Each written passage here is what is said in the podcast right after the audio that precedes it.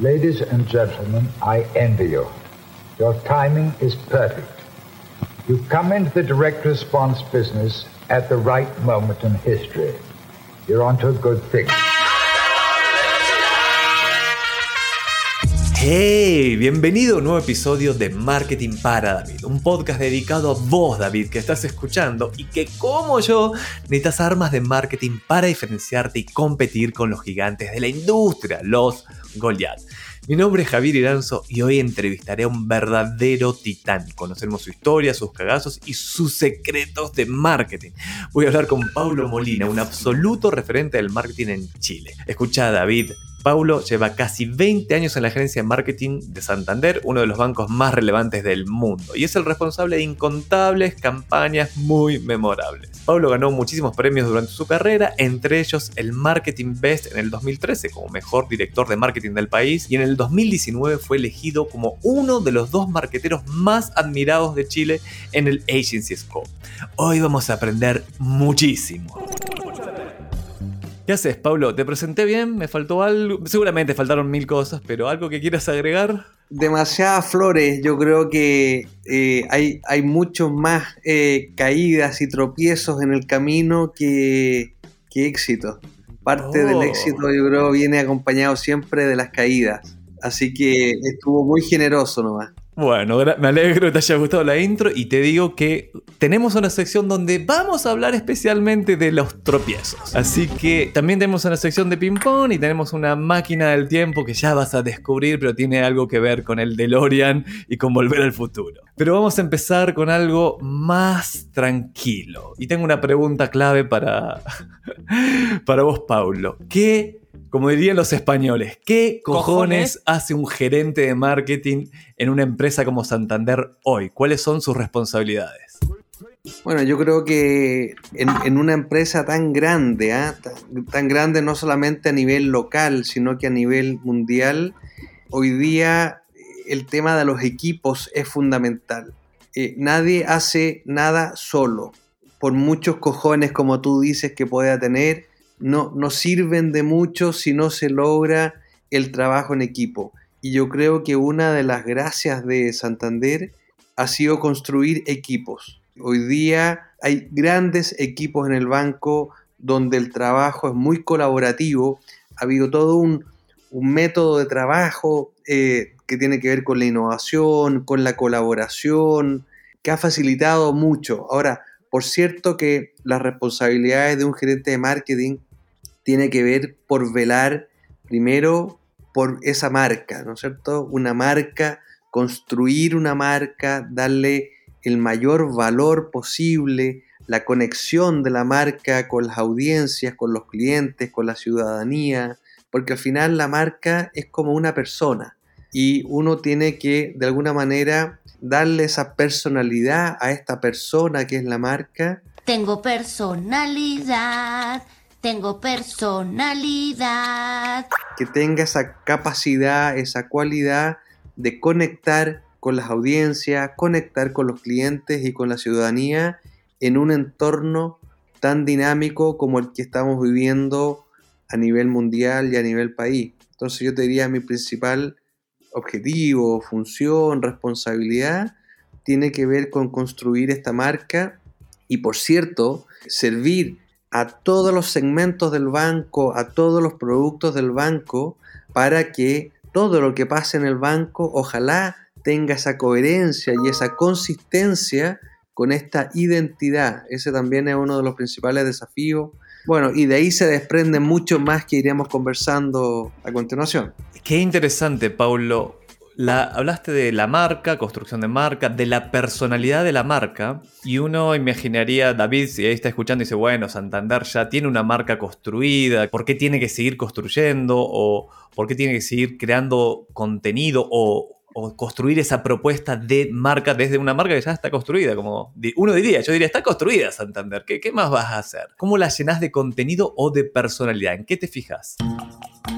No, yo, yo creo que la, la marca, y, insisto, así como la identidad de una persona, nunca termina de construirse hasta que el día que nos entierran en el cementerio. Yo creo que nosotros así como las personas estamos en constante evolución eh, y, y, tú has tenido personalmente evoluciones muy importantes a lo largo de tu vida, las marcas es, es exactamente lo mismo. Uno, una marca que se queda estancada se queda en el pasado automáticamente. Una marca que no tiene la capacidad de cuestionarse, de reinventarse todos los días, queda afuera, queda fuera del partido. Por lo tanto, ese es un trabajo diario y no es responsabilidad de, marketing, es responsabilidad de la organización completa el poder estar reinventándose todos los días. Y ahí, Paulo, en términos de personalidad de marca, para David que nos está escuchando y no es Santander, obviamente, eh, David todavía no llegó a eso, ¿qué consejo le darías para alguien, para David que está partiendo su marca y yo le diría, bueno, tiene que tener una personalidad tu marca. Esa personalidad, hiciste la analogía con una persona, es, una, alguien que habla, se ve de una manera, habla, tiene un tono y un, estilo, habla de cierta manera. ¿Qué más le dirías? Uno de los principales cambios yo creo que ha habido en el marketing es que hoy día, y, sobre todo tiene que ver con los emprendedores, con, las pymes, hoy día el producto es el marketing.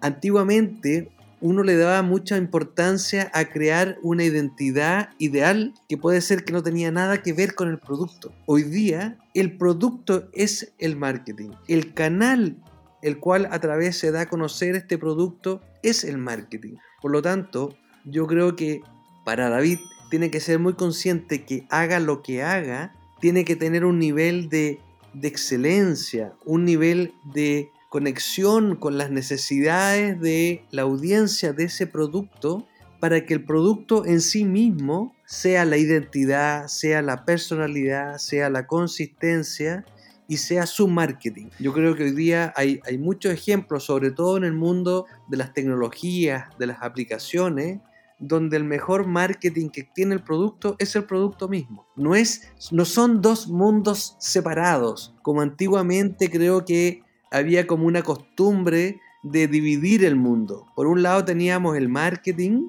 y por otro lado teníamos el producto.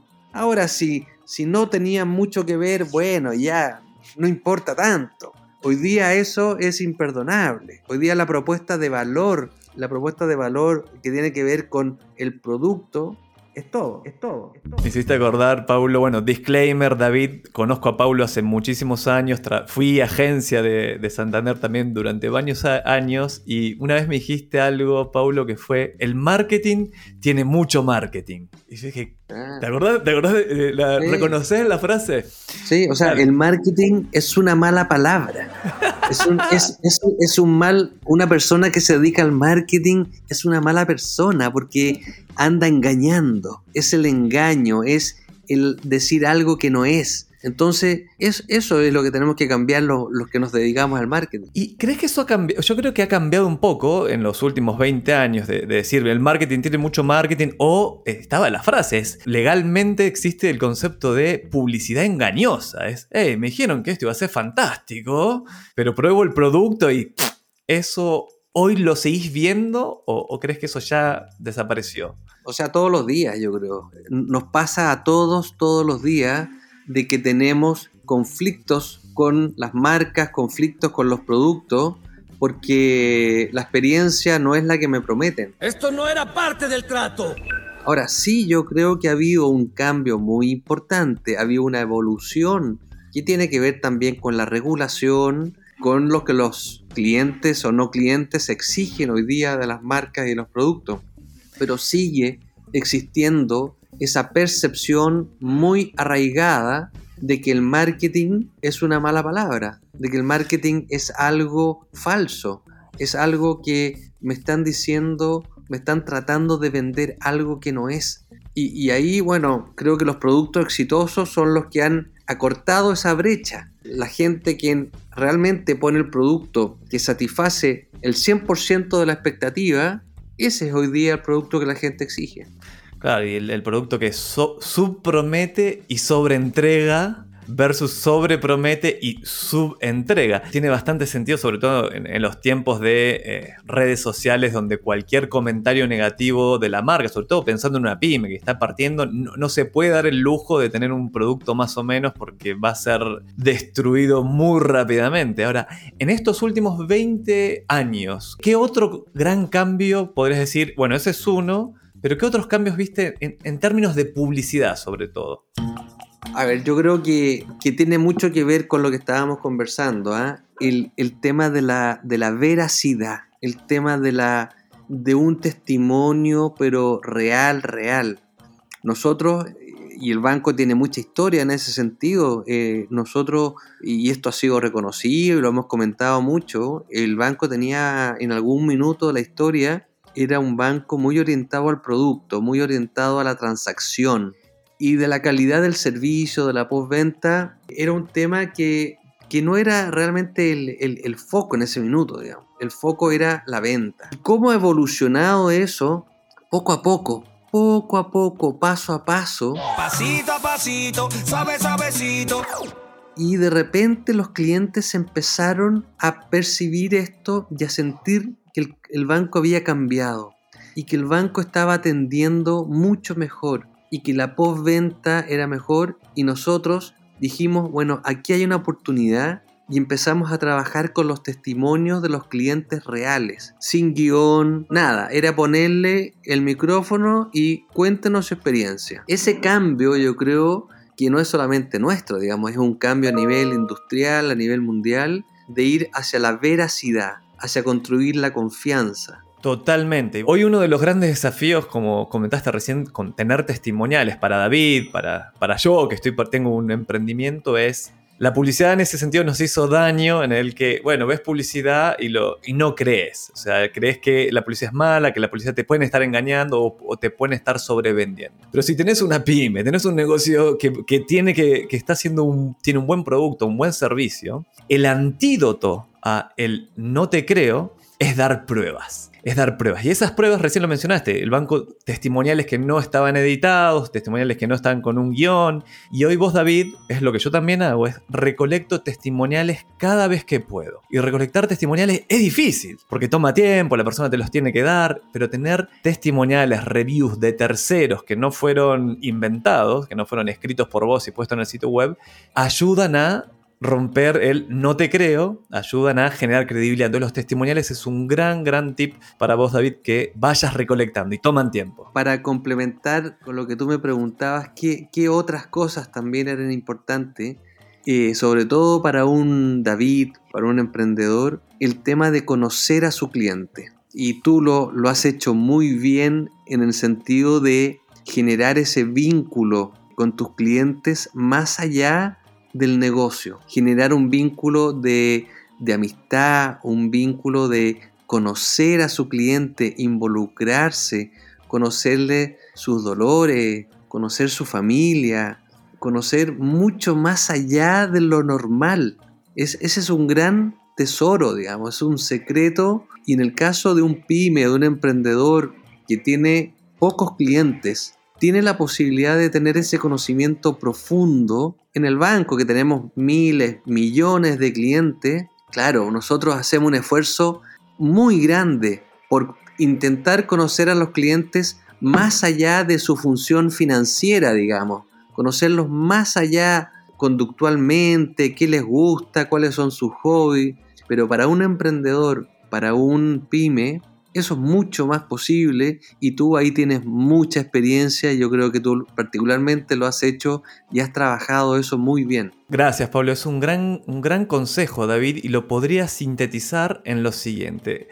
Decime si estás de acuerdo Pablo después que termines. La mejor estrategia de marketing es que te importe. Sí que te importe cómo le va a tu cliente, que te importe si el producto o servicio cumplió con la promesa que le hiciste a tu cliente. Estar en contacto, sobre todo cuando vas partiendo, es, es fundamental y es increíblemente, Paulo, hacer la diferencia. Por eso es una gran estrategia de marketing. El que te importe es importante. Uno diría como obvio que te tiene que importar, pero no es tan obvio. Uno ve, yo veo varios, varios emprendimientos o varios, varias empresas chicas y quieren es que ojalá no tengan que intervenir en absolutamente nada del proceso y que todo ocurra automáticamente, que es como el sueño de esta máquina que funciona sola, pero no camina si no te importa, si tu cliente no entiende que lo que le vendiste o lo que estás haciendo te importa su éxito. Paulo, metiéndonos en un tema más técnico de marketing, ¿cómo en, tus palabras o cómo bajando o explicándoselo a David, cuando te hablan, cuando se habla de posicionamiento de marca o de diferenciación, ¿qué es lo que ves vos o qué, recomendación le darías a David para posicionar su marca? Yo trato de ser lo menos técnico posible. Creo que el ir encasillándonos en conceptos muy técnicos de repente nos hace perder la vista del bosque. Y creo que eso no, no puede pasar, digamos, desde el punto de vista del marketing. Ahora, desde el punto de vista más amplio, con una vista más general, cuando hablamos de posicionamiento, era un poco lo que conversábamos al principio. ¿Cómo yo puedo descubrir en la propuesta de valor que tengo? Y cuando me refiero a la propuesta de valor es mucho más que el producto. Es todo lo que está alrededor. Es su identidad, cómo lo vendo, a través de qué canal, eh, cuáles son las, los puntos de conexión con, los conflictos del cliente, qué necesidad profunda voy a ir a satisfacer con esta propuesta. Yo creo que en la medida que yo profundizo ese análisis, más allá del producto, estoy construyendo el posicionamiento, estoy construyendo cuál es el propósito, ¿por qué existe este producto? ¿O por qué existo? Ah, si yo tengo claro la respuesta profunda de la existencia de un producto que va más allá de la venta del mismo que la transacción del mismo. O sea, cuando nosotros en el banco decimos que nuestra razón de existir es para ayudar a las personas a prosperar, ayudar a las personas a crecer, ayudar a las personas a que les vaya bien. Todo se empieza a ordenar para abajo. Cuando yo tengo claro ese propósito y no el producto, entonces este propósito me va a servir a mí para que todo lo que yo haga conteste la respuesta o la, la pregunta, ¿esto que estoy haciendo está ayudando a las personas a prosperar? ¿Está ayudando a que mi cliente con esto va a crecer? En el caso nuestro, yo creo que es fundamental descubrir el propósito de la razón de existir de ese pyme o de ese emprendimiento. Es muy buen consejo. Yo le agregaría que una vez que tenés el propósito, es decir, lo que dijiste, tu razón de existir, o una otra manera de ponerlo es la promesa post-compra. Es ¿Qué le prometes a tu cliente que va a ocurrir después de que compró tu producto o servicio? Y eso es un beneficio eh, diferente a lo que el producto realmente, lo que el producto hace técnicamente, le agregaría en términos de posicionamiento, y si me estás de acuerdo, es, ese es el propósito del banco o ese es el propósito de tu emprendimiento, David. La pregunta en la cabeza del consumidor es, ok, sí, eso va a hacer mi vida mejor, pero ¿por qué debería elegirte a ti y no a la competencia? Claro. ¿Lo ves eso en, las pymes? ¿Lo ves? O en el banco y dirías, ah, mira, está bien lo que hacen, pero no están posicionados, no, no, no sé por, qué debería elegirlos. Hay un video que yo veo mucho y lo veo constantemente, que es este del el círculo de oro, creo que se llama, del, del why, Simon Sinek. del how y del what. I call it the golden circle. Why, how, what, what, what. Creo que ese hay que verlo muchas veces y un consejo para David es que lo vea constantemente porque siempre uno aprende algo y ahí está la respuesta. Ahí está la respuesta de el por qué yo voy a hacer esto y qué voy a ir a, cómo me voy a conectar con el cliente. Mucho más profundo que el qué y que el cómo, es el por qué. Claro, ahí Simon Sinek, que es el que acuñó el Golden Circle, en su libro Start with Why, o empieza, empieza con el por qué, lo que argumenta es la gente no compra lo que haces, compra por qué lo haces. Y da el ejemplo de Apple cuando dio vuelta a la campaña de te vendían computadores a lo dieron vuelta y dijeron te vendemos la posibilidad de convertirte en un rebelde que desafíe el status quo, que piensan diferente, pero para eso necesitas un buen computador, bien diseñado y fácil de usar. Exactamente. Ahí cuando uno se conecta con las causas, hoy día estamos llenos de causas, que están ahí, están, están en, el, en la vida diaria de todos. Bueno, toma una causa, toma una causa ya en la propia, porque cuando tú compartas tu causa con la ciudadanía, va a haber una conexión mucho más profunda y ahí va a haber un por qué te prefiero a ti y no a otro, porque comparto contigo esta causa. ¿Escuchaste eso, David? Toma una causa ya en la propia, porque cuando tú compartas tu causa con la ciudadanía, va a haber una conexión mucho más profunda y ahí va a haber un por qué te prefiero a ti y no a otro. Pablo, no puedo dejar de preguntarte por, yo creo, una de las grandes innovaciones de los últimos años, pre-pandemia, fue el World Café Santander. Cuando me contaste esa idea como cinco años antes de que se concretara, ahora la puedo desclasificar y me habías dicho algo así, no, tenemos una idea que vamos a hacer, imagínate un, un, un Starbucks, pero que en el Starbucks, digamos, está el banco. la pasás bien, vas a ese lugar donde te tomas el cafecito, donde estás cómodo, hay buen ambiente, y el banco si lo necesitas, va a estar ahí. Eso fue, conta la historia, por favor. Mira, yo creo que es una historia muy larga, pero, pero resumidamente, la banca, la banca a nivel mundial, no solamente en Chile, tiene locales, tiene tiendas, tiene sucursales en los mejores lugares de todas las ciudades.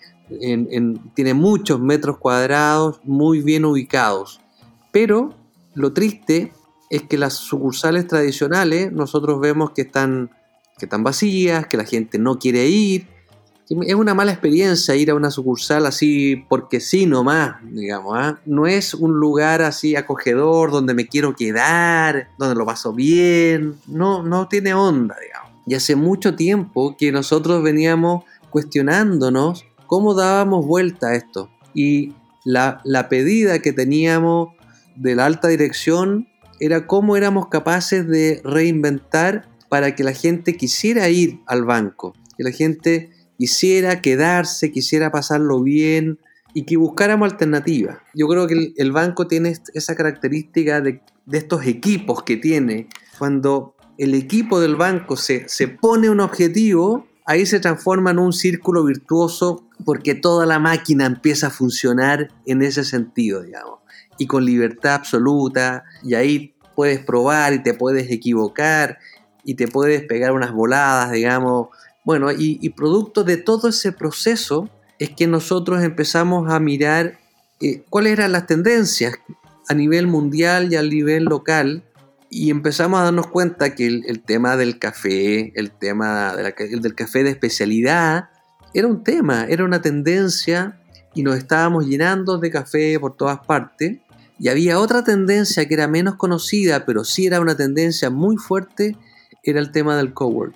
Pero no era solamente eso, porque existen muchos bancos en el mundo que tienen café y que tienen un espacio también de cowork. Era cómo armar un modelo de negocio donde se integra estos conceptos de, de cowork y de cafetería con un modelo de atención bancaria distinto a la tradicional. Pablo, vamos a asumir que David se consigue una hora contigo. Dice, ok, me conseguí una hora con Paulo. Tengo un emprendimiento, tengo una solución a un problema, pero todavía no he hecho marketing, no, no, no, no, lo he comunicado, no estoy usando ningún canal de difusión. Tengo esa idea, tengo esa idea ahí, la quiero, voy a necesitar clientes eventualmente. Porque si no, no va a funcionar. ¿Qué consejos le darías?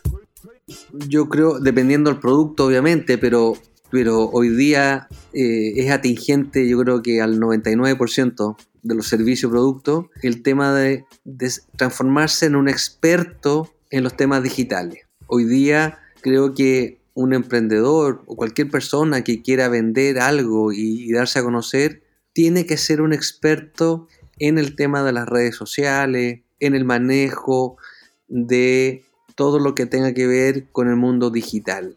Google, eh, y aquí hay, herramientas maravillosas, fabulosas, gratis. Por lo tanto, tiene que ser experto en eso. Ese es como ser 1.1 número uno de todas maneras. Y ahí la buena noticia, David, es que esa educación o la conseguís gratis o muy barata. Gratis en YouTube y muy barata en plataformas como Plaxi, Udemy, eh, Cueva- eh, Cuevana no, eh, Creana.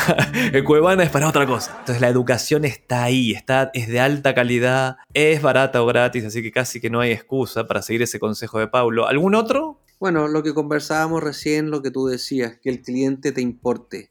O sea, ese David tiene que tener una base de datos que vale oro, con toda la información del cliente, pero todo, todo, todo, todo. O sea, mucho más allá de lo que tiene que ver con el producto y con el servicio. Muy buen, muy buen consejo. O sea, creo que hoy día tener una base de datos construida cuando uno está partiendo, uno lo va a agradecer en el largo plazo, en el mediano o largo plazo. El, el tener esa práctica de tener una base de datos de clientes o de potenciales clientes o de tus clientes actuales, y ahí se puede empezar a trabajar. Hoy día también hay herramientas para trabajar las bases.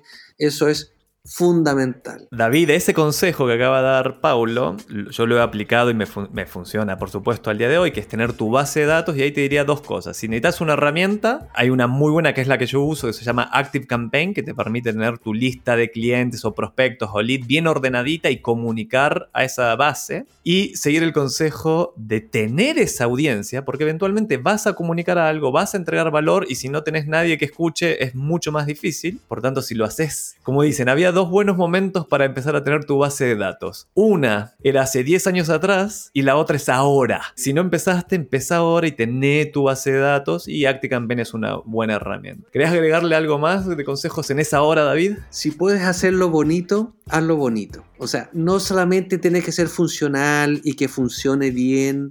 Si puedes conseguirte un diseñador que te ayude para hacerlo bonito, eso vale mucho. O puede, porque vale lo mismo hacerlo feo o hacerlo bonito. Asesórate por un experto y hazlo lindo. Totalmente, sí, sí, se ve bien. Me acuerdo mi profesor de. Yo estudié. Soy técnico electrónico y hice. Tenía dibujo técnico pre-AutoCAD, o sea, con, con a, a tinta. Y nos decían, mira, el plano puede estar mal, mal hecho, pero si se ve prolijo, vale mucho más. Así que sí, que sea bonito, que se vea prolijo, eh, agrega valor para quien lo está, va a consumir. Decir, ah, esto está bien diseñado, esto se ve bien. El diseño sin duda tiene, agrega, agrega un montón de valor. ¿Algo más para David en esa hora? Yo creo que ya son conceptos, digamos, el, el ser porfiado, digamos, el, el ser porfiado en, esta, en este tema yo creo que tiene valor. Ser porfiado en el fondo es creerte, es creer en que si es tu producto, es tu visión, es seguir adelante aunque te digan que no, aunque te digan 10 veces que no, aunque te digan 100 veces que no, seguir adelante, seguir adelante. Eso yo creo que en, el mundo del, del marketing, en el mundo creativo, bueno, y en todo en realidad, en todo, digamos. Como decía alguien, cada vez que te dicen que no, te están poniendo una prueba si eres digno de seguir adelante. Y yo creo que uno tiene que creerse lo que uno piensa, lo que uno crea, hasta el final. Súper de acuerdo. Y también hay un dicho que dice, cuando te estás por rendir, también lo estás por lograr. Como, ¡ah! Así que a perseverar, David. Pasando ya a, otro, a otra zona dentro de, del podcast, de hablando de publicidad, cuando ves publicidad, vos, Pablo, estás viendo publicidad, la puedes ver en, la, no sé, en alguna pantalla, da lo mismo la pantalla, ¿qué te hace detener el dedo o decir, ah, buena idea, esto está bien hecho? O por lo contrario, uff, acá no, acá no cachan nada. uno valora mucho cuando se salen de la caja. Cuando tú repites una fórmula que ya está aprobada, eso ya automáticamente se transforma en un fracaso. Y eso no dan ganas de verlo, uno no funciona. Por lo tanto, el salirse constantemente de la caja, ojalá dentro de un marco de coherencia y de consistencia, digamos, pero estar constantemente cambiando, buscando alternativas nuevas, ser el primero en hacerlo, ser el primero en cambiar una desde eh, lo técnico, desde lo formal. Si todos están haciendo testimonios, bueno, ándate a ilustraciones. Si todos están haciendo ilustraciones o postproducciones digitales, ándate a la conexión emocional, ir contracorriente, siempre. siempre. Ser di- Eso, contracultura. por lo menos, ir contracultura. Eso yo creo que es algo que, por lo menos a mí personalmente, yo valoro cuando veo el que se atreve. Y Paulo, quiero saber tu opinión. Yo tengo una deformación profesional heavy, que soy ingeniero de formación. Entonces, y eso, pero ingeniero en procesos. Ingeniero, yo debería estar dibujando procesos en una fábrica, construyendo puentes. Eso debería estar haciendo yo realmente si hubiese seguido eh, mi profesión. Y algo que me ha costado mucho entender y mucho valorizar es cómo en la publicidad, la, contar una historia, el storytelling y jugar, comillas el jugar, no es jugar, y el tocar emociones en esas historias es fundamental para conectar con las personas. ¿Qué consejo le podrías dar a David en torno a esos conceptos, storytelling y emociones? Yo creo que no sabemos por qué hacemos lo que hacemos.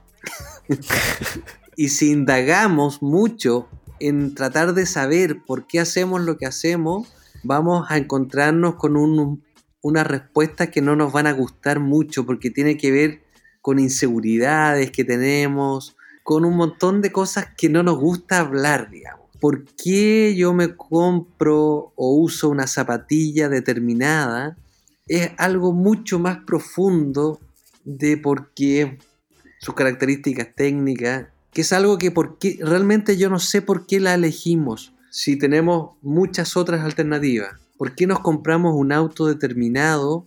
Nos inventamos las respuestas, nos inventamos que tiene un motor X, que four wheel drive, no sé. Todo, todo es racional, nos inventamos, pero no sabemos por qué nos compramos eso. Entonces, cuando uno entra en el mundo de las emociones y trata de conectar y buscar ahí la razón para preferir un producto, una marca, yo creo que tiene infinitas más posibilidades que cuando se queda en la superficie, en lo funcional. Cuando yo trato de llenar mi producto de emoción, y cuando me refiero a emoción, me refiero a una conexión profunda con los valores, los valores del producto, los valores de las personas, en qué creen, en qué no creen, cuáles son sus dolores profundos. Yo creo que ahí hay mucho que eh, estudiar, hay mucho que aprender, más de lo que uno se imagina, porque creo que muy poca gente que se dedica incluso a esto sabe de qué estamos hablando cuando hablamos de esa conexión profunda. Son temas bien profundos, pero podríamos dejar como los ítems.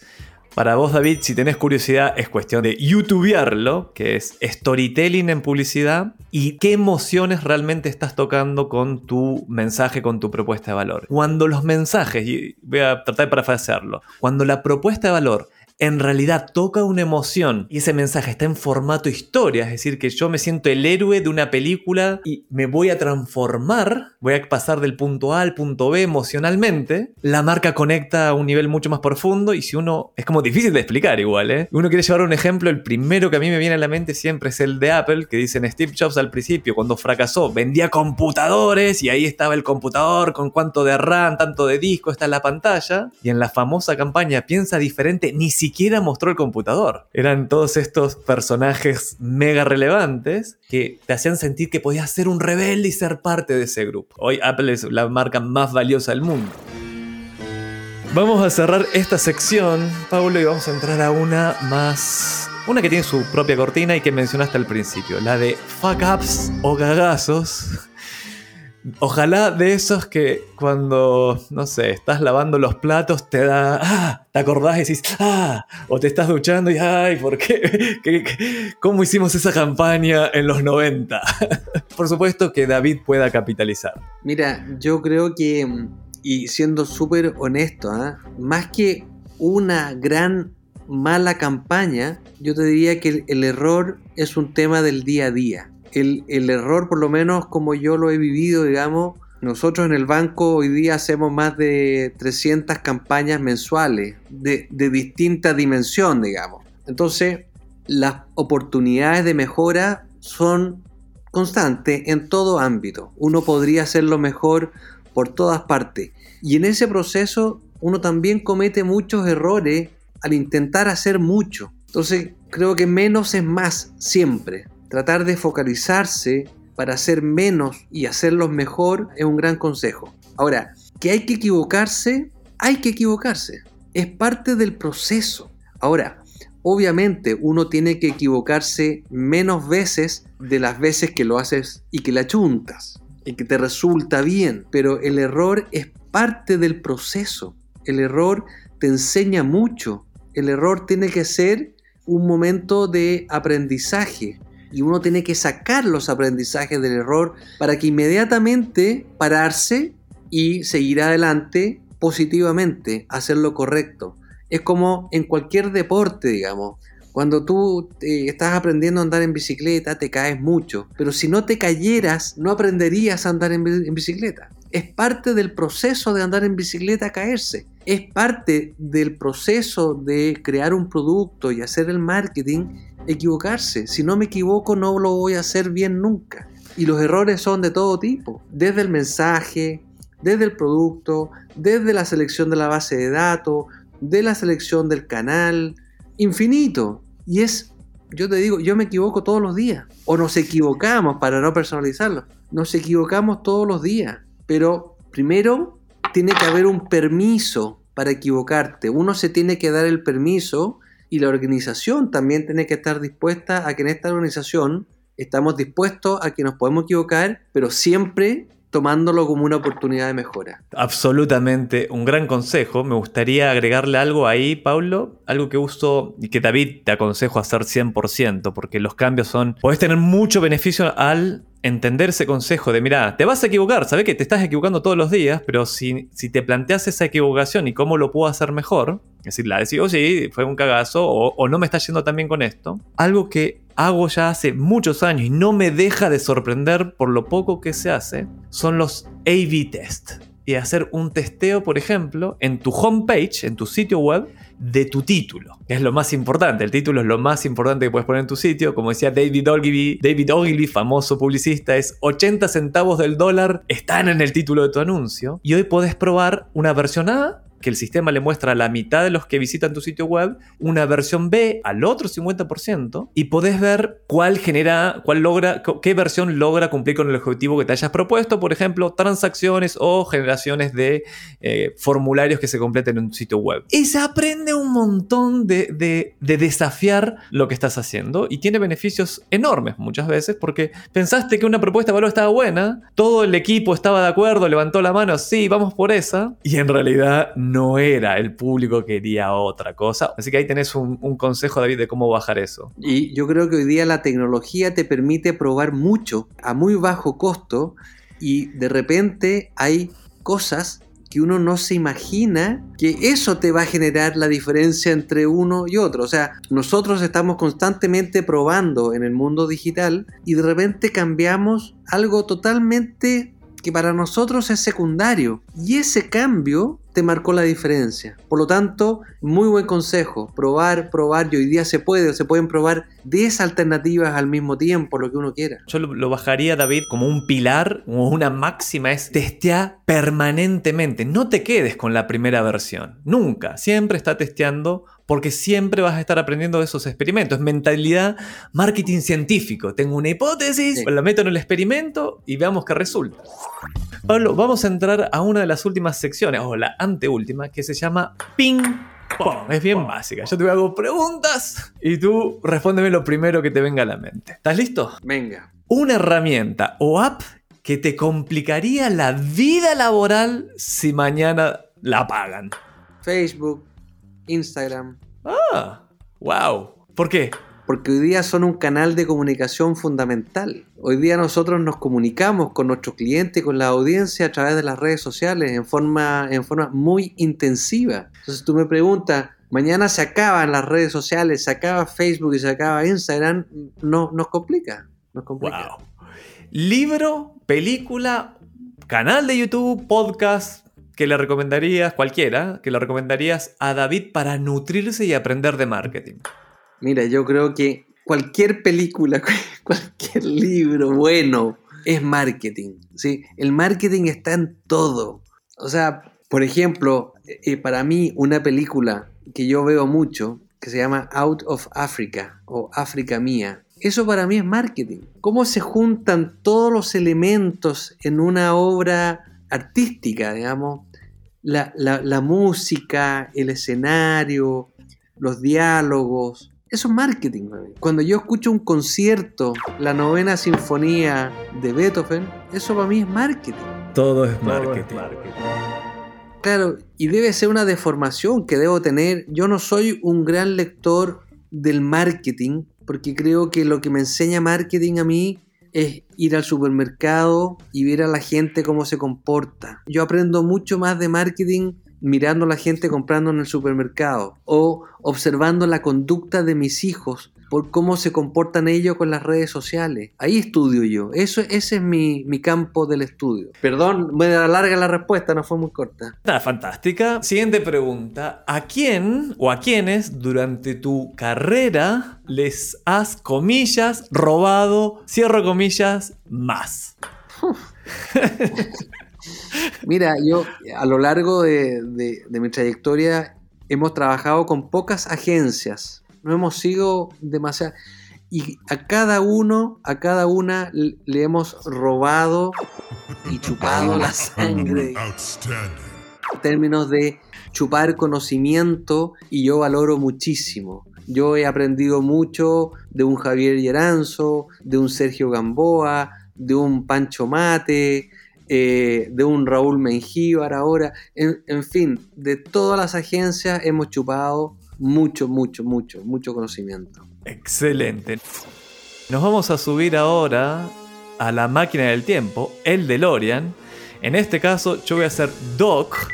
Tú eres eh, Marty. ¿Cómo voy a ir al baile con ella si ella va a ir al baile contigo? Porque ella quiere ir contigo, George. Solo que no lo sabe aún. Vas a elegir una fecha en el pasado. Vamos a viajar a esa, a esa fecha y te vas a dar un consejo. ¿A qué fecha volverías y qué te dirías? Cualquier fecha en la historia de la humanidad, Los últimos 30 años, 40 años de tu vida. Uf, ya vuelvo al 12 de marzo de 1993, ¿Por qué y qué te dirías? fecha en- de mi matrimonio en que me casé. Uy, tengo miedo, a ver. Generaste No, tensión. Diría, oye, es la mejor decisión que has tomado en tu vida y juégatela siempre a concha. Si tuvieses que volver dentro de tu carrera en marketing, ¿hay un momento en el que volverías y te dirías, hey, eh, métete en, en Facebook tempranamente o aprovecha esta tecnología o ha- harías algo diferente en términos de en tu carrera de marketing? Sí, yo me, habría gustado haber estudiado mucho más sociología, psicología, conducta del consumidor, qué es lo que donde están las motivaciones profundas que hablábamos en delante. Creo que está lleno de ingenieros y, y en muy buena hora que haya muchos ingenieros, pero lo que faltan son sociólogos y psicólogos que estén metidos en el marketing porque tienen mucho que aportar ahí. Paulo, hemos llegado ya al final del episodio. Si David que nos está escuchando quiere saber más sobre Paulo, quiere saber, sí, más sobre lo que haces, ¿cuál es la mejor manera de contactarte o de enterarse qué estás haciendo? Correo, un correo paulo.molina.santander.cl. Excelente. Llegó el momento de despedirnos del episodio de hoy. Gracias por haberme acompañado hasta aquí con esta espectacular historia. Gracias por escuchar Marketing para David. De este lado del micrófono te habla Javier Iranzo y del otro está Delphi Giovanni y Salva Luca en la producción y Pablo Caligari en la edición. Puedes escribirme con consultas o comentarios sobre este episodio a arroba Javier Iranzo en Instagram donde subo semanalmente tips, consejos y todo el valor que pueda. Nos escuchamos en el próximo episodio. Y Paulo, ¿sabes qué le dijeron en realidad? A David, justo antes de ir a pelear con Goliat. No, no sé. Ponele onda. onda.